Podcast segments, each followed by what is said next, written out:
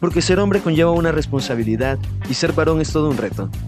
Un podcast diseñado por hombres para hombres que quiere mostrar que los varones tenemos mucho por decir. Es momento de alzar la voz. Esto es Uno a Uno, el podcast.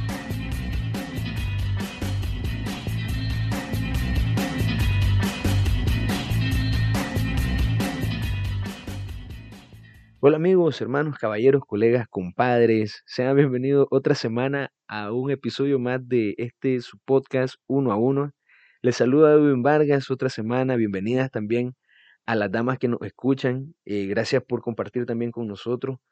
Cada semana ahí están eh, siempre sus opiniones, están siempre llegando eh, tanto varones como mujeres sus, sus dudas, sus sugerencias, y, gracias por la retroalimentación que nos dan semana a semana. Y, sobre todo, este, nos gusta que, que, se involucren en los temas, pues ya saben que pueden ubicarnos en, en Instagram como uno a uno bajo podcast y pueden escribirnos a nuestro correo también, eh, uno a uno podcast arroba gmail.com. Eh, esta semana eh, ha sido una semana que ha estado un poquito cargada de, de muchas cosas. Comenzamos con con un, este, un tema que siempre, todos los años, despierta muchas polémicas, muchas opiniones en cuanto a lo social, en cuanto a incluso a temas legales y, y que traspasan no solamente eh, aspectos de la vida, digámoslo, institucionales, sino que realmente eh, tocan la vida familiar de las personas, eh, porque a día de hoy polarizan mucho la sociedad y es cuanto al feminismo, a la celebración del 8 de marzo, y vos me dirás, Edwin, ¿qué tiene que ver un tema con lo otro? O sea, ¿por qué eh, se mezclan? ¿Por qué eh, tienen que, que trastocarse? ¿Qué, qué, qué, qué hay ahí? Y yo te voy a decir el día de hoy, este, ahí donde me escuchas, que, que lo que pasa es que la masculinidad y la feminidad son complementarias uno de lo otro. Primero que nada, desde el punto de vista biológico, pues es obvio que lo masculino y lo femenino son complementarios, pues ya no se diga desde el punto de vista espiritual, pues como lo queremos abordar en este podcast, somos creados a imagen de Dios, hombre y mujer nos creó y, y el hombre y la mujer fueron hechos el uno para el otro, pero sin volvernos tan, tan dialécticos, no sé cómo decirlo, tan formales en nuestra forma de hablar, es importante a día de hoy que nosotros como conozcamos como varones el valor que nosotros tenemos que darle a la mujer, pero un valor real, no el valor que, que, el, que el feminismo quiere enseñarnos a los varones a ser, dejando de ser varones nosotros. No, nosotros como hombres estamos llamados a ejercer nuestra masculinidad y de nuestra, desde nuestra masculinidad nosotros debemos de refrendar a la mujer y darle su lugar como se merece, realmente como esa criatura de Dios, esa hija de Dios que tiene una dignidad profunda. ¿Qué es lo que pasa con estos movimientos a día de hoy? Reclaman un aspecto de dignidad muy a su manera. No voy a decir que, eh, es la mejor manera porque no lo es. No vamos a mentir acá porque eh, buscan la imposición como política. Pero es obvio que hay exigencias que, que requieren una respuesta, que requieren un paso adelante de nosotros como varones para que podamos al fin solventar estos problemas que se han venido acarreando y que han dado origen también este, a estas oportunidades de respuesta que quieren dar el feminismo o la ideología de género cuando no tienen esas respuestas, no es cierto. Y es que en la literatura contemporánea actual, o sea, eh, en lo que se escribe a día de hoy, en lo que muchas veces vemos nosotros como eh, los bestsellers o los estudios están enfocados, incluso leíamos en otro episodio, eh, más atrás, en el episodio número 2, eh, un estudio que hizo UNICEF enfocado directamente desde la ideología de género, desde el feminismo, y cómo tocan el tema de la masculinidad y la feminidad. Y se han planteado en este contexto esta feminidad y este, esta masculinidad como todo relacionado en la valoración de la mujer. ¿Qué quiere decir eso? Bueno, que para la sociedad actual el ser hombre no es algo que viene de adentro, sino que es algo que ellos nos van a dar a nosotros, los varones, y que esta masculinidad va a estar ordenada por el valor que nosotros le podemos dar a la mujer desde nuestra masculinidad. Sin embargo, el ser hombre viene más enfocado a, a otra realidad, Y no tiene que ver nada con la virilidad tampoco. No es, no es algo relacionado directamente con lo sexual, no es genitalidad tampoco. ¿Qué significa ser hombre? ¿Qué significa para la sociedad el hombre también? ¿Y, qué significa también eh, la masculinidad como respuesta a, a, estos dilemas sociales que se presentan? Pues porque dirás, ok, pero yo siendo hombre, ¿cómo soluciono un problema que es de mujeres? Pues bien, no lo vamos a solucionar, eso te lo voy a decir desde acá, pero vamos a dar pie a que las soluciones se encuentren de una manera más coherente, más, más llevadera, más llena de Dios sobre todo, y sobre todo, ante todo, eh, llena de paz. Debemos los varones ante todo ser puntos de encuentro para poder sacar adelante estas situaciones. Pero en sí, la respuesta que tenemos en el aire, ¿qué significa ser hombre? Vamos a partir desde el punto de vista de la cuestión antropológica y no me voy a extender en esto porque no soy antropólogo, pero es necesario tomar en cuenta esto. Eh, la búsqueda de la identidad del hombre y de la mujer puede encontrar respuesta a partir de una seria reflexión sobre el valor y el destino de la persona humana. La identidad como relación a sí mismo y la comunicación como apertura al otro se cumplen sobre el fondo a la participación de la persona a la totalidad del ser. Bueno, ya salimos de ese espacio eh, conceptual, pero ¿qué quiere decir esto? Que mi valor como persona está dado por lo que yo llevo dentro de mis valores y mis virtudes. Como persona eh, me dan la identidad. ¿no? ¿Qué quiere decir esto? Que ciertamente el, el, ambiente influye, que la sociedad influye, pero es un, un pero es una influencia superficial no es una influencia eh, realmente completa sobre nosotros, sino cómo nosotros identificándonos con estos valores, identificándonos con, con estas realidades que hay dentro de nosotros, del ser hombre o ser mujer, le damos respuesta a eso. La persona humana en su relación trascendente con el ser absoluto encuentra fundamento y la garantía de su valor absoluto. Entonces no podemos decir nosotros que, que nuestra masculinidad, que nuestra feminidad viene de afuera, sino que algo que, que viene de adentro. La mujer y el hombre no es un fenómeno social y por lo tanto escapa de toda interpretación puramente sociológica. Eh, nosotros no podemos ser vistos como un fenómeno social, nosotros no podemos ser vistos eh, como un efecto de una construcción social.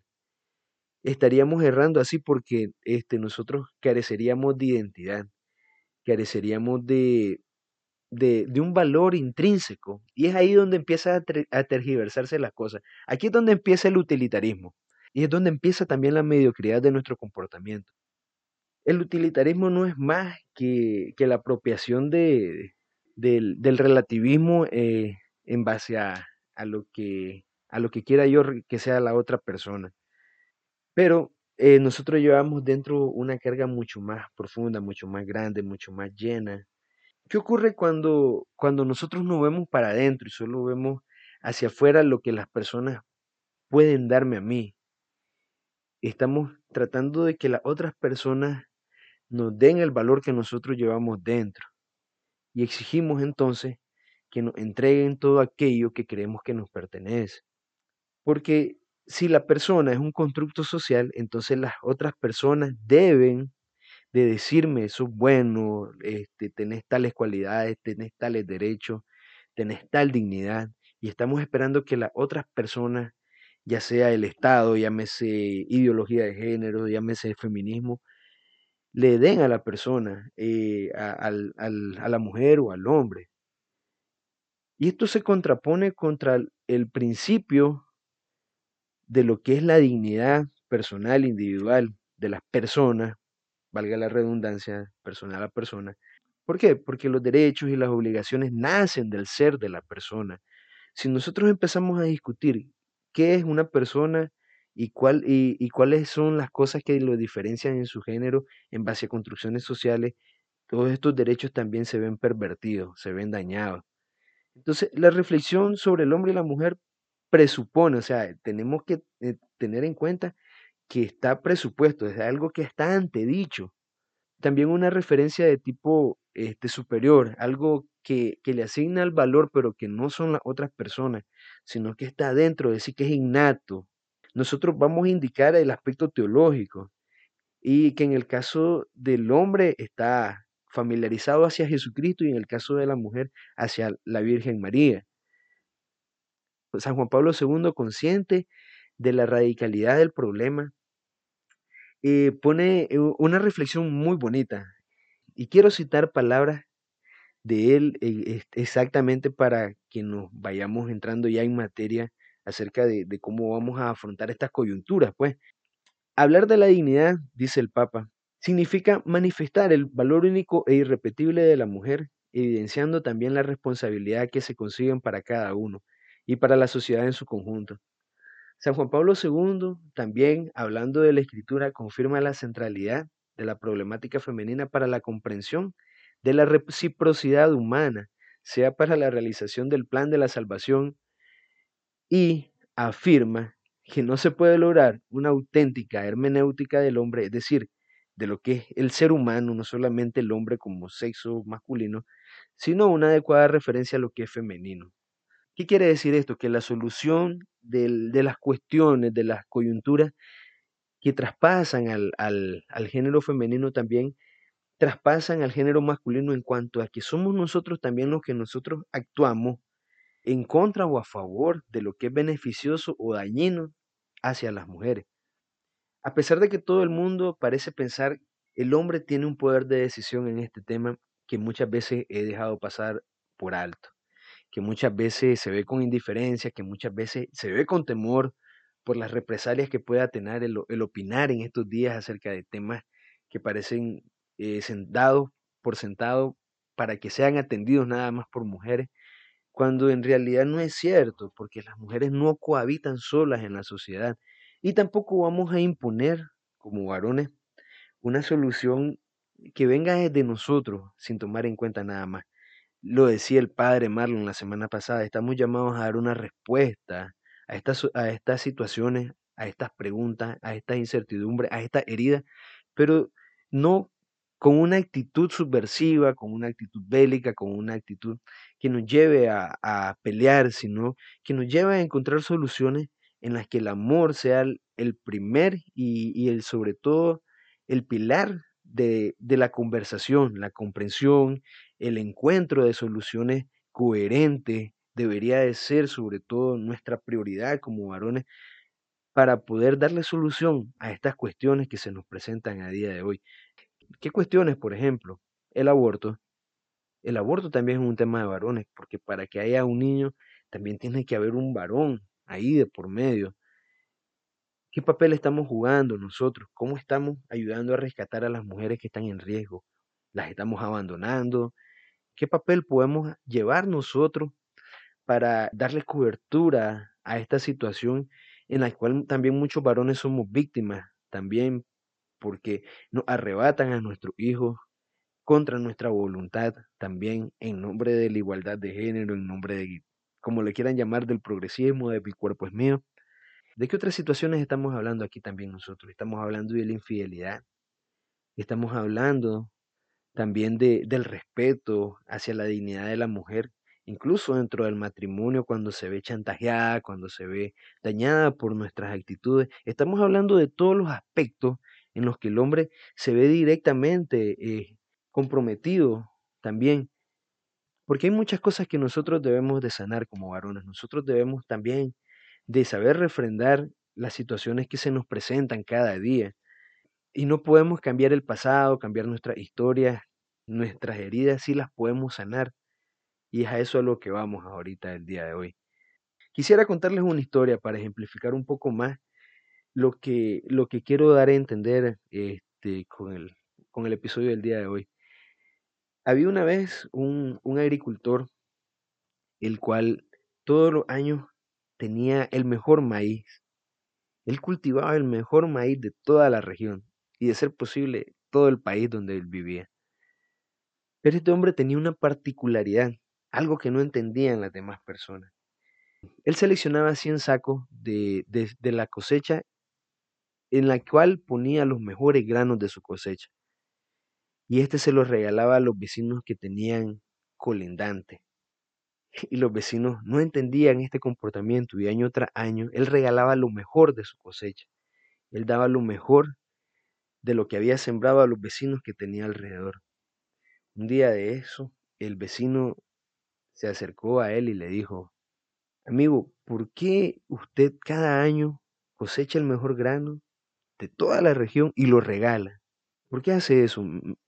Entonces el señor agricultor le dijo, yo lo regalo porque es la manera de seguir teniendo lo mejor para mí.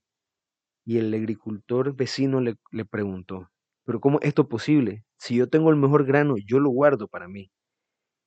Entonces el agricultor le dijo, no, le dijo, hay que saber realmente sembrar.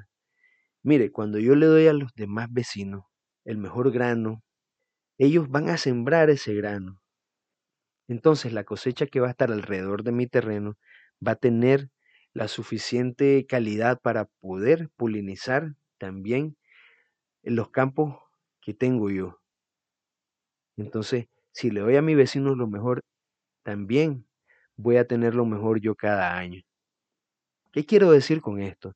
Bueno, primero, número uno, que nosotros debemos involucrarnos con las personas, hombres o mujeres, debemos involucrarnos con los demás para poder sacar adelante soluciones verdaderas pero no dando de lo que nos sobra, porque por esa situación nos encontramos a día de hoy como estamos, sino que debemos nosotros dar ese mejor maíz que hay en nuestro terreno, prepararnos para poder darle a la otra persona, nosotros como varones, ser capaces de tener un espíritu de sacrificio, un espíritu conciliador realmente, un espíritu lleno de amor para poder sembrar en los demás aquello que nosotros queremos que se coseche en nuestra sociedad.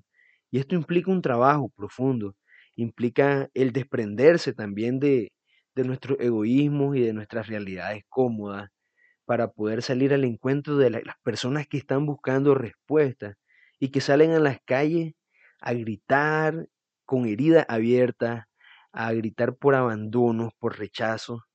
Eh, y no hablo solamente del feminismo, eh, yo creo que todas estas personas están hablando desde su herida sino también desde la diversidad sexual llamada ahora así, que el lobby LGTB y demás grupos que se sienten rechazados, para poder encontrar realmente un puente de sanación que ayude a nuestra sociedad a encontrar puntos claros para poder trabajar este aspecto. Y nosotros los varones estamos llamados a encabezar desde nuestra realidad y nuestros ambientes este acompañamiento. En este mes de, marzo, la Iglesia Católica celebra a San José. Y, no hay, yo creo que no hay mayor ejemplo eh, después de Jesús que San José para, para ejemplificar esto.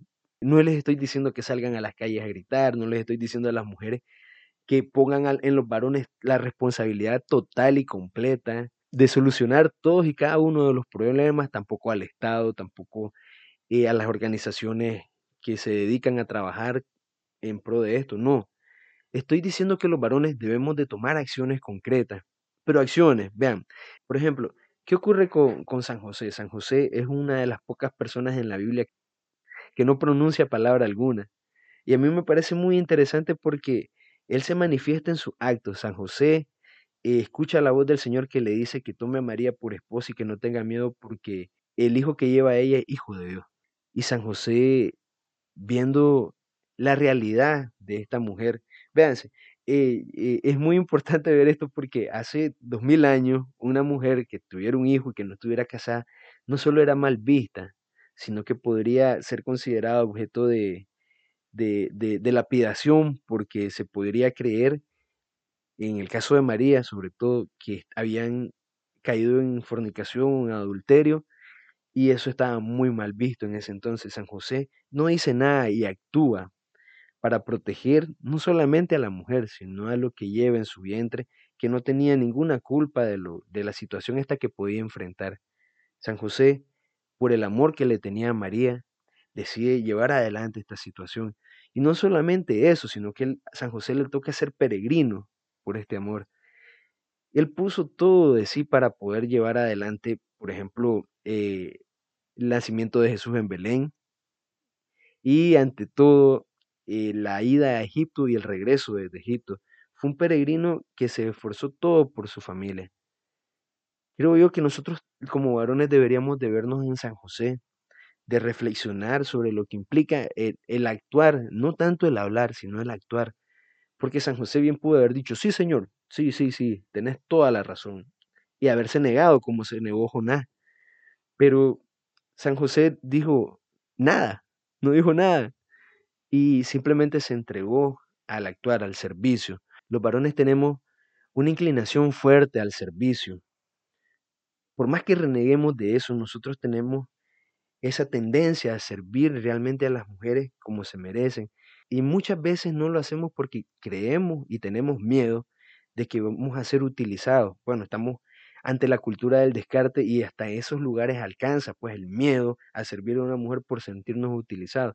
Pero creo yo que por ahí empieza la solución, en romper el respeto humano que nosotros tenemos y empezar a servir realmente a las personas, a los varones y a las mujeres. Y aquí quiero tocar un último aspecto y entrelazarlo con la historia de la agricultura y con San José, que es el aspecto de, la paternidad. Vean, eh, en Latinoamérica tenemos un problema que lo he venido recalcando en los últimos episodios porque me parece algo profundamente importante y a lo cual tal vez nos hemos acostumbrado mucho. Dos de cada tres familias carecen de un padre. Y esto es importante porque los índices de rechazo, de abandono escolar, de, de drogadicción, de promiscuidad sexual, también de este repetir patrones en su vida futura con, con sus relaciones de pareja, tienden a aumentar dramáticamente en las personas que provienen de un hogar roto, que provienen de una familia vacía de un padre.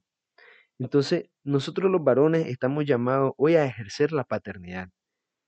El término hombre aquí viene usado para indicar un comportamiento característico masculino, o sea, la paternidad es algo que está intrínsecamente ligado con la masculinidad.